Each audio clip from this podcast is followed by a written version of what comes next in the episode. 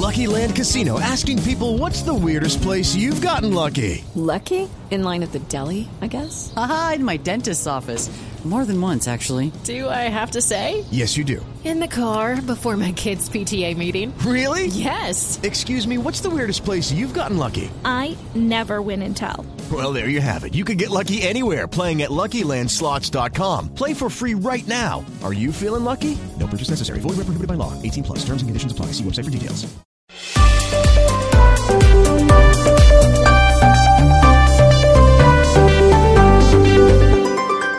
Estás escuchando Blue Radio y BlueRadio.com.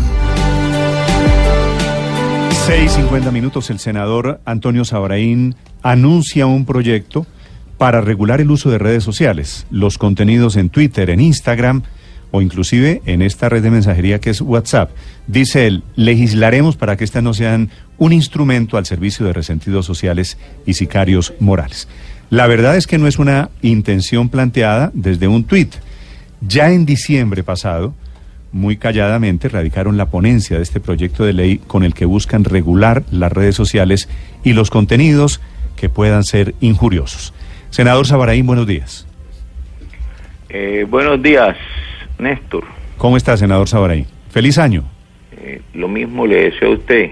Lo primero que quiero aclarar es que no es muy calladamente que se radicó el proyecto.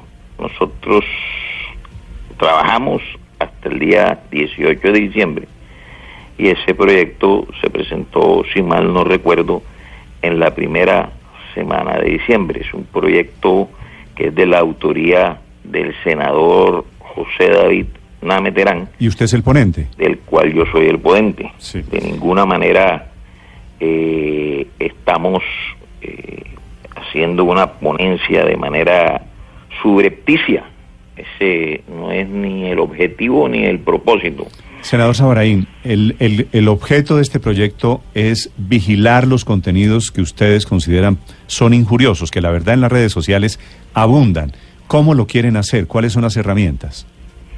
Bueno, eh, de lo que se trata es de que los proveedores de servicios y herramientas que permitan la publicación de contenido en Internet se vean en la obligación de garantizar y respetar los derechos de los usuarios.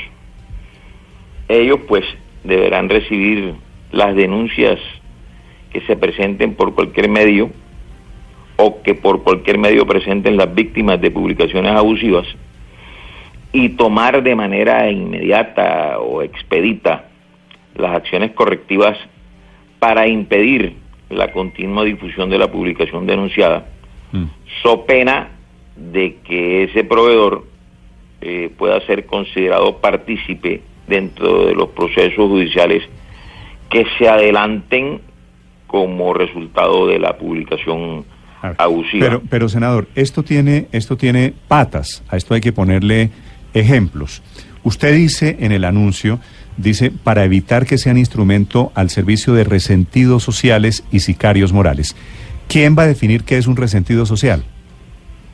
No, Néstor, a ver, cuando eh, nosotros nos referimos en un Twitter a que yo hace, por decirle algo, me retrotraigo en el tiempo, hace 10 eh, días, una semana, no sé cuánto tiempo tuiteé, que las redes sociales habían dejado de ser redes sociales para convertirse en un en el instrumento o en el arma favorita de los antisociales. ¿Por qué lo digo? Porque en las redes sociales usted ha visto que eh, se juega con la honra eh, de los ciudadanos eh, de, de, una manera muy directa, de una manera casi que, digamos, de manera abrupta, se atropella al ciudadano de bien. si usted hace o mira o estudia o analiza las estadísticas latinoamericanas, nosotros en Latinoamérica es donde tenemos eh, la mayor clase de muerte, de suicidio por bullying en redes sociales. En México, por decir algo, solo se suicida un menor de edad semanal. En América Latina se suicidan alrededor de 200 niños por bullying en las redes sociales. esto va mucho más allá. Nosotros estamos presentando una ponencia, ahorita que lleguemos eh, en las sesiones ordinarias, vamos a convocar a, las altas cortes, vamos a convocar a los medios de comunicación, vamos a convocar a los diferentes actores, actores para que nos den luces y alimentar ese proyecto y nutrir ese proyecto de tal manera que cuando ese proyecto llegue a la plenaria sea un proyecto que le preste un servicio a la ciudadanía, a la ciudadanía de bien. Senador Sabraín, usted fue muy famoso en el debate de hace un mes, en el debate al fiscal, porque hizo una intervención tarde ese martes que le dijeron que parecía borracho, que resultó hablando de Fidel Castro, que no tenía nada que ver en el tema. Eso que a usted le puede haber incomodado, eso por otro lado se llama libertad. ¿Usted se sintió ofendido ese día? No, para nada. Todo el mundo tiene el derecho a expresar su opinión. Hubo algo de bullying, cierto. Hubo algo de eh, injuria y calumnia, porque yo soy eh, abstemio, como lo manifesté posteriormente, yo no consumo licor. Eh, pues tenía que asumir las consecuencias. Los hombres públicos tenemos que estar expuestos a asumir esa clase de ataques, esa clase de ataques, pero es que un particular no tiene por qué estar recibiendo ese bullying. Póngame un ejemplo. un ejemplo de no, de eso, de, de, un hombre particular no tiene por qué estar recibiendo ese bullying. Eh... Y le aclaro que aquí, a quienes tenemos cualquier nivel de exposición, me dicen a mí todos los días, o a Zuleta, o al padre Linero, o a los panelistas, lo que le dijeron a usted ese día, pero a nosotros todos los días. Enésima, por más, enésima. Más métale las amenazas. Más amenazas. Sí. Es decir, sí. pero por otro lado, por otro lado, aquí hay unas libertades, inclusive, eh, pues unos derechos para... Pregunto si no puede resultar peor el remedio que la enfermedad, senador Sabaray. No, eh, eh, yo pienso que, Néstor, si nosotros eh, consensuamos con los diferentes actores de la sociedad civil cómo podemos regular esto, podemos sacar algo que de verdad eh, redunde en beneficio de la seguridad eh, de los infantes. O sea, le repito, en América Latina se mueren 200 niños al año por consecuencia del bullying en las redes sociales. Me parece que es una cifra eh, bastante eh, considerable. ¿De dónde, ¿De dónde sacó usted esa cifra? Eso eh, está en un informe de la OMS, de la Organización Mundial de la Salud. ¿Que mueren 200 niños al año por bullying en redes sociales? Sí, señor, se la puedo enviar ahorita que okay. termine de conversar con usted a su WhatsApp. Senador Sabaraín, pero eh, yo no he podido acabar de entender en qué consiste el proyecto, porque hoy existen herramientas tanto en Twitter como en Facebook para uno denunciar. Si alguien está diciendo algo que no es, que es falso, pues entonces la gente comienza a denunciar y, ha habido eh, historias de cómo han bajado ciertos perfiles de estas redes sociales. Entonces lo que no sé es usted qué propone exactamente cómo se haría, porque de, de, por lo que uno escucha más parece censura. ¿Cuál sería el ejemplo concreto? Una, una de las determinaciones de la ley que harían, que permitirían de alguna manera que se autorregule la gente en el Twitter o en el Facebook. No, de ninguna manera, mi querida periodista. Eh, si hay alguna persona que está a kilómetros luz eh, de proponer censura, soy yo. Eh, yo abomino la censura, soy un amante de la libertad de prensa y de la libertad Pero ¿cómo de se haría entonces para regular? Porque Una es que usted sabrá que Zuckerberg, es- el, dueño de es- Facebook, ha intentado muchas cosas para evitar que esto suceda en las redes sociales. Entonces Una no sé si es ustedes tienen alguna prensa, sugerencia una muy... cosa es la libertad de prensa y otra cosa es el libertinaje de prensa, que es lo que hay veces que existe. El libertinaje de expresión, que las personas creen que pueden decir olímpicamente lo que quieren decir y lo publican por decir algo en la primera página de un periódico de amplia circulación y al día siguiente rectifican en la página 4. Entonces, eh, sobre eso es mejor no entrar a ahondar porque eso ni siquiera es una frase mía, eso es una frase de eh, Hernando Santos Castillo, Erzán, que en paz descanse, que alguna vez pero de eso, de, eso, de eso es de lo en que este hay que país hablar. había libertad de prensa y él le contestó libertad, no, aquí lo que hay es libertinaje de prensa. Por eso, ¿quién sería, quién sería en esta ecuación, en esta, en esta ley que ustedes están tramitando, de la cual usted es ponente, senador Sabraín, quién sería el encargado de definir cuáles son los mensajes buenos y cuáles los malos? El Ministerio de Comunicaciones eh, asumiría esas funciones administrativas que regularían esa ley eh, y ellos tendrían, a partir de la promulgación de la ley, seis meses eh, para expedir la reglamentación que implemente un régimen sanciona- sancionatorio. Obviamente, el que habrá que debatir con las diferentes acciones de la sociedad civil y ahí se establecerán Régimen sancionatorio, régimen sancionatorio contra quiénes, quiénes sancionar a quiénes. sancionar a aquellas personas que de una u otra forma utilizan las redes sociales para agredir a los ciudadanos de bien. Pe- Pero ¿qué es agredir? Pero, Porque pero, es que a ver, Luz María, es que yo estoy tan perdido como usted. ¿Quién define quién es el ciudadano de bien y quién es el ciudadano de mal? O sea, yo pienso que una persona que entra a, a calumniar, eh, por decir algo, a Néstor Morales, mañana a cualquier persona se le ocurre decir que Néstor Morales es un eh, eh, abusador de niños, eso no es un ciudadano de bien, me parece que es un delincuente el que diga eso, porque todo el mundo sabe quién es Néstor Morales, que saben que es un ciudadano de bien y que es un periodista respetable. O sea, agredir a alguien de manera verbal y a través de un medio eh, eh, eh, público, se convierte esa persona automáticamente en un delincuente. O sea, porque un ciudadano de bien no utiliza un medio masivo de comunicación para atentar contra la dignidad y con la honra. Sigamos, sigamos con el ejemplo suyo, senador Sabraín. Alguien dice que fulanito de tal es un violador de menores. Esa queja va al Ministerio de Comunicaciones y el Ministerio de Comunicaciones actúa contra quién. ¿Qué hace el Ministerio de Comunicaciones? El Ministerio de Comunicación, lo pertinente, lo prudente, lo consecuente, lo que hará será que a esa persona, a través de esos servidores donde la persona está sacando al aire, o sea, sacando a la luz pública sus publicaciones, pues le van a cerrar ese espacio.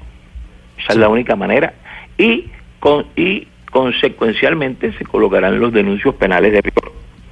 Por eso es que hay que convocar a los actores eh, que tienen que ver con el Poder Judicial a ver qué mecanismo adicional se busca para que haya unas sanciones de otro, de otro tenor.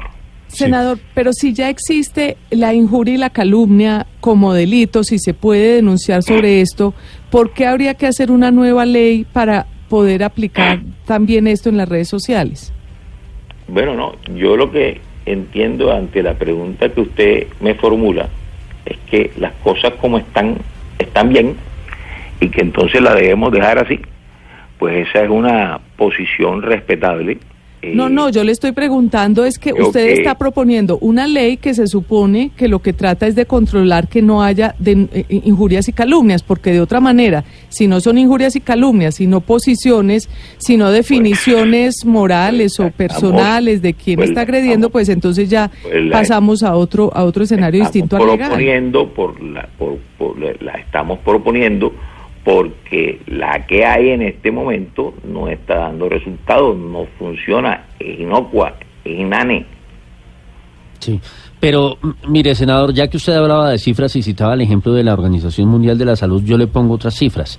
Facebook, 2.196 millones de usuarios. Twitter, 336 millones de usuarios. En el caso colombiano, eh, se dice que el país ocupa el eh, puesto 14 con más de 15 millones de usuarios en las redes sociales, solamente 6 millones en Twitter. Usted citaba el ejemplo de una persona, digamos, con reconocimiento, pero ¿qué pasa con las personas que no son tan conocidas y se presenta ese tipo de, de agresión o de ataque, como usted lo quiera llamar? ¿No le parece, digamos, que se queda un poco corto el tema?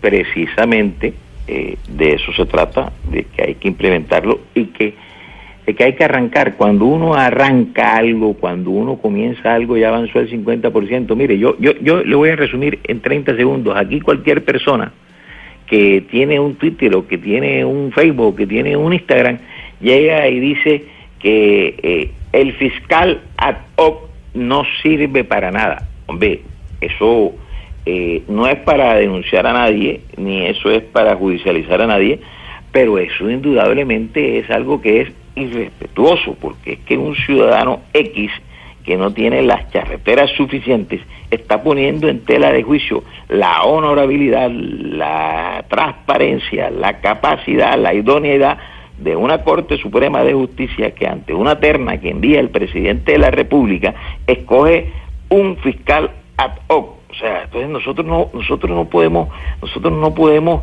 estar a través de las redes sociales censurando todo lo que hacen las personas que administran justicia, las personas que garantizan Pero usted le parece el que la social de gente, derecho. senador Sabraín, ¿a usted le parece que la gente en Colombia no tiene derecho a opinar que el fiscal o que el ministro o que el senador o que usted o yo somos ineptos y somos lo que sea? ¿Eso no es un derecho de la gente?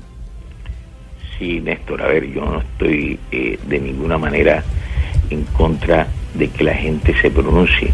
Todo el mundo tiene derecho a pronunciarse.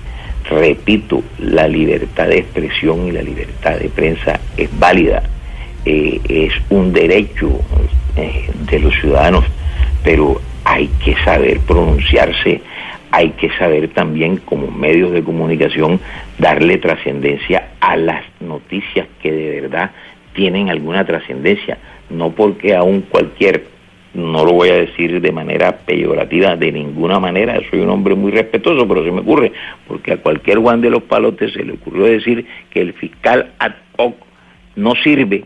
O sea, cuando uno dice que el fiscal ad hoc no sirve, está diciendo que no sirve ni el presidente de la República ni la Corte Suprema de Justicia. Por Dios. Pero yo, ¿por qué no puedo decir que el fiscal ad hoc o el fiscal titular o el senador Sabaraín no sirven? ¿Eso por qué le parece malo? Usted tiene, repito, tiene todo el derecho de decirlo como un ciudadano. Y le aclaro, y le aclaro una cosa, aquí si usted le pega una mirada a Twitter, a redes sociales en este momento, me están diciendo muchos oyentes que yo soy un periodista arrodillado, que estoy entrevistando a un senador inepto, borracho y lo que sea. Pero la diferencia entre usted y yo es que yo creo que los señores que están al otro lado del radio tienen derecho también a decir eso y a pensar lo que quieran. Sí, sí, eh, eh, yo estoy de acuerdo con lo que con lo que usted me manifiesta y del otro lado eh, de la red ver que le están diciendo que usted es un periodista arrodillado. Yo podría decir que todos los que están escribiendo son unas personas desocupadas, eh, no tienen nada que hacer y entonces pues eh, eh, ponen en práctica aquel refrán popular o aquel adagio o aquel aforismo que solo a los eh, árboles que dan fruto les tiran piedra. Mm, le genera polémica que de pronto yo hoy eh, manifestando, expresando esto, eso es su problema y van a tener que convivir con esa polémica y van a tener que aceptar que voy a hacer todo lo posible por sacar adelante en la comisión sexta y por sacar adelante en la plenaria con el concurso, el apoyo, el respaldo de mis compañeros del Congreso y con el concurso y el apoyo y el respaldo de la sociedad civil un proyecto de ley que regule de alguna manera sin que se atente contra la libertad de prensa y con la libertad de expresión que regule las redes sociales que me parece a mí que se han convertido en un ¿Y usted cree que son- al usted- servicio de personas que transitan sobre las páginas del Código Penal. Senador Sabaraín, ¿usted cree que es posible regular redes sociales sin afectar la libertad de expresión?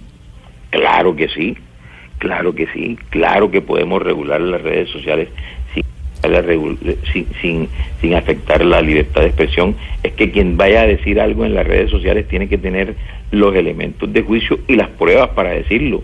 Yo no puedo decir en las redes sociales que eh, Pedro Pérez es un violador de niños cuando Pedro Pérez no es ningún violador de niños. Tengo que tener la prueba. Senador, pero precisamente por eso están los es que, jueces, perdón, para eso están los jueces. Pedro Pérez, Pedro Pérez no puede decir que usted es un violador de niños porque Pedro Pérez hoy en día tiene que respetar el Código Penal y usted puede demandar hipotéticamente o yo a Pedro Pérez porque mm, calumnió y se inventó una ofensa. Eso ya está tipificado en el Código Penal. Sí, pero mientras tanto en las redes sociales, durante tres días, cuatro días, cinco días, una semana, y queda registrado por años que Pedro Pérez dijo que Juan Gutiérrez era un violador. mientras eso lo bajan de las redes sociales, pasaron dos años y, la persona está, eh, le están afectando su honra eh, eh, eh, y, su ética y sus valores. Yo pienso, yo pienso que esto va más allá, Néstor, y que hay que mirarlo eh, de una manera propositiva. De ninguna manera se trata Sí, de- pero es que uno de- no puede se inventarse el trata de- paraíso, de el paraíso por decreto, senador Sabraín. ¿Cómo? El, el- el inventarse el paraíso por decreto en un proyecto de ley. Decir, a partir de hoy los mensajes en las redes sociales solamente son buenos y constructivos. No, ya, ya eso ya, ya, ya entramos en un terreno de especulaciones, de eso no se trata. Eh, es casi que imposible inventarse, como lo dice usted, un paraíso por decreto. Lo que queremos es mejorar eh, y ese es mi propósito. Yo quiero ser útil.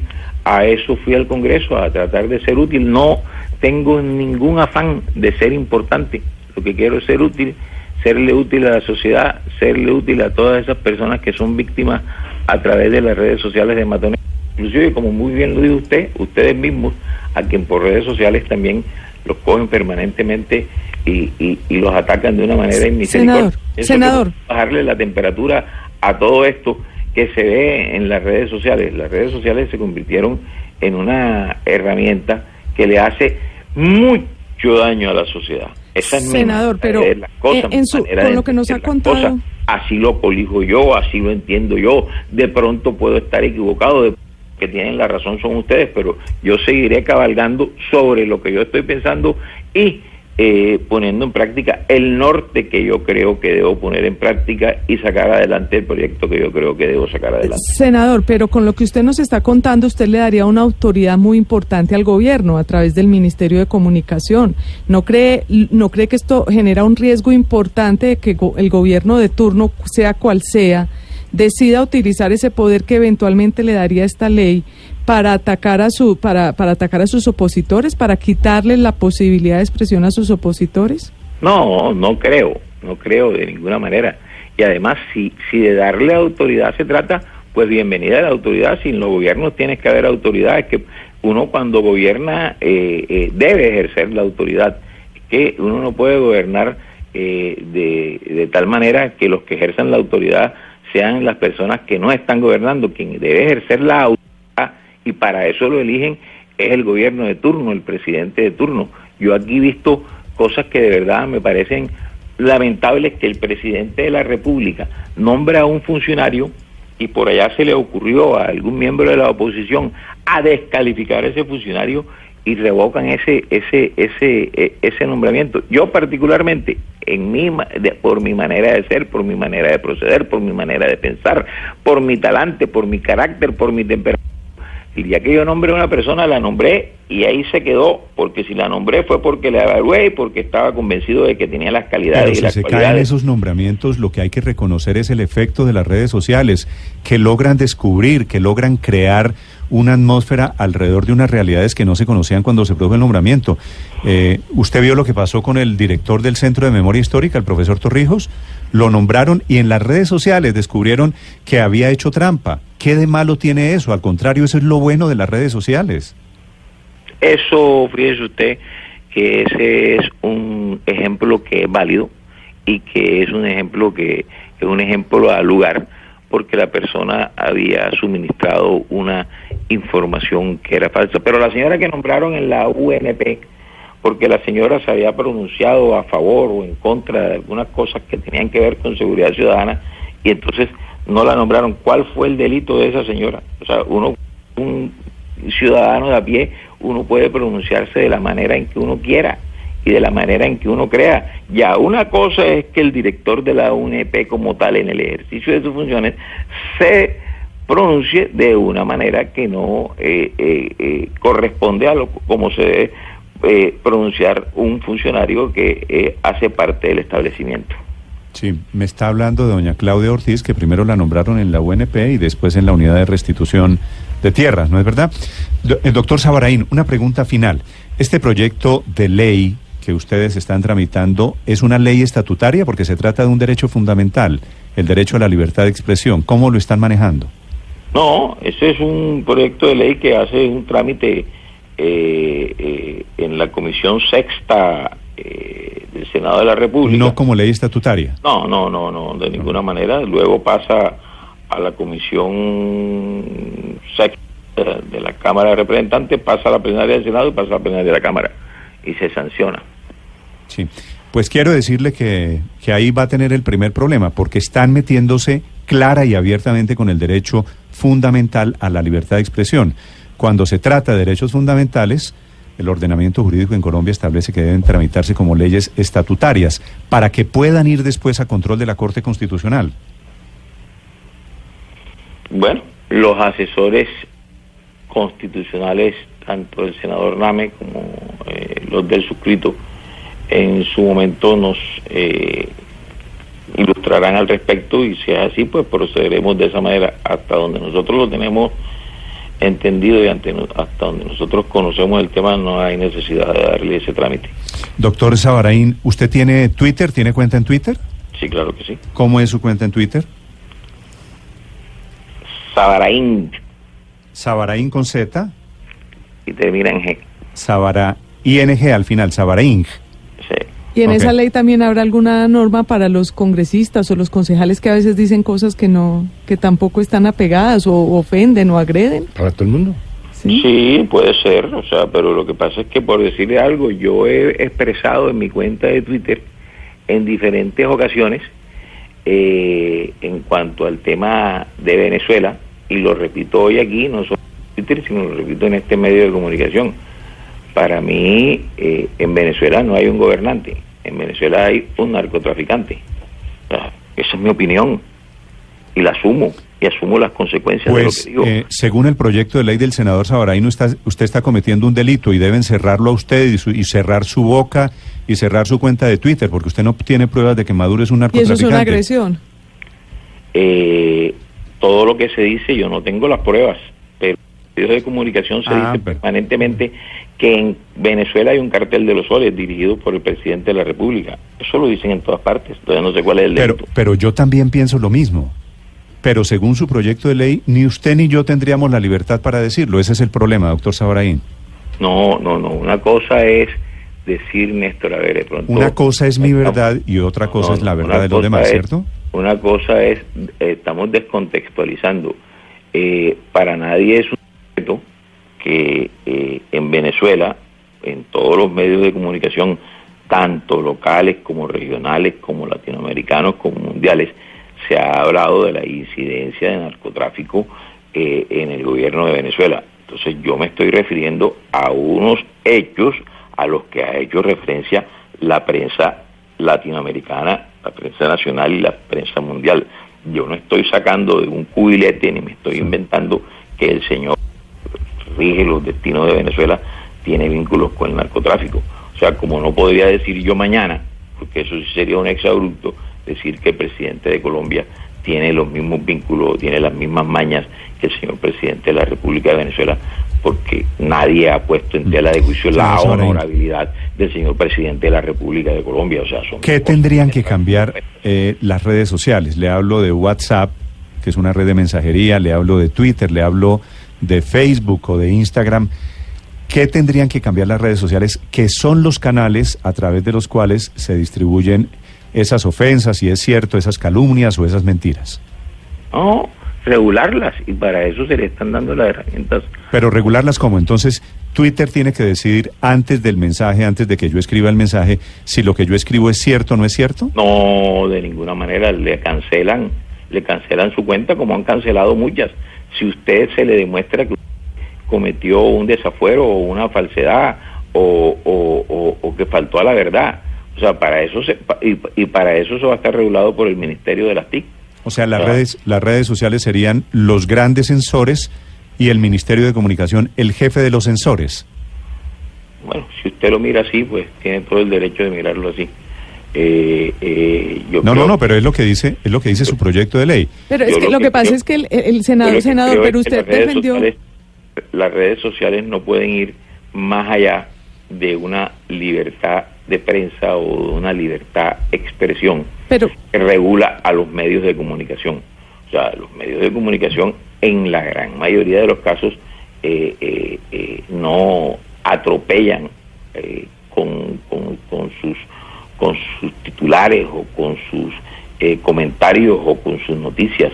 O sea, dicen en la gran mayoría de las de los son noticias que son noticias fehacientes, noticias que hacen eh, referencia Senador. a hechos ciertos. Pero Que las redes sociales hacen referencia a noticias falsas. Pero, senador, usted está defendiendo a la señora Ortiz que precisamente utilizó la las redes sociales para decir cosas ofensivas contra otras personas.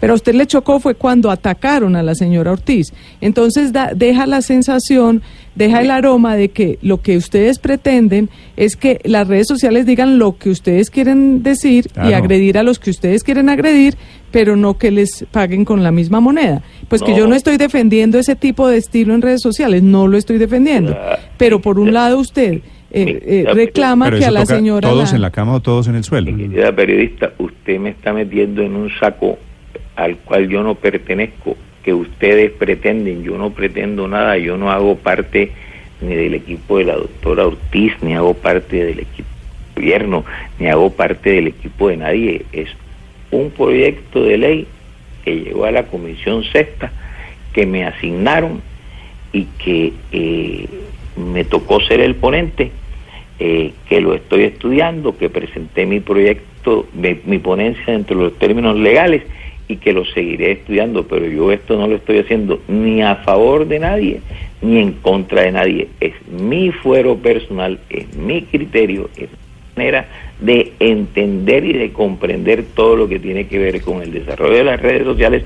Y repito, puedo estar equivocado y si estoy equivocado, pues eh, eh, no tengo ningún inconveniente en rediseñar la estrategia, porque yo tampoco eh, soy infalible y para eso vamos a convocar a los diferentes actores de la sociedad civil para sacar el mejor proyecto posible, porque sabemos que es un proyecto eh, pisa mucho callo y que es un proyecto muy trascendental.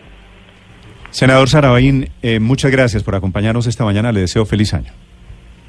Lo mismo le deseo a usted un feliz año y muchas gracias, Gracias. eh, por haberme convocado a su mesa de trabajo. Un feliz día.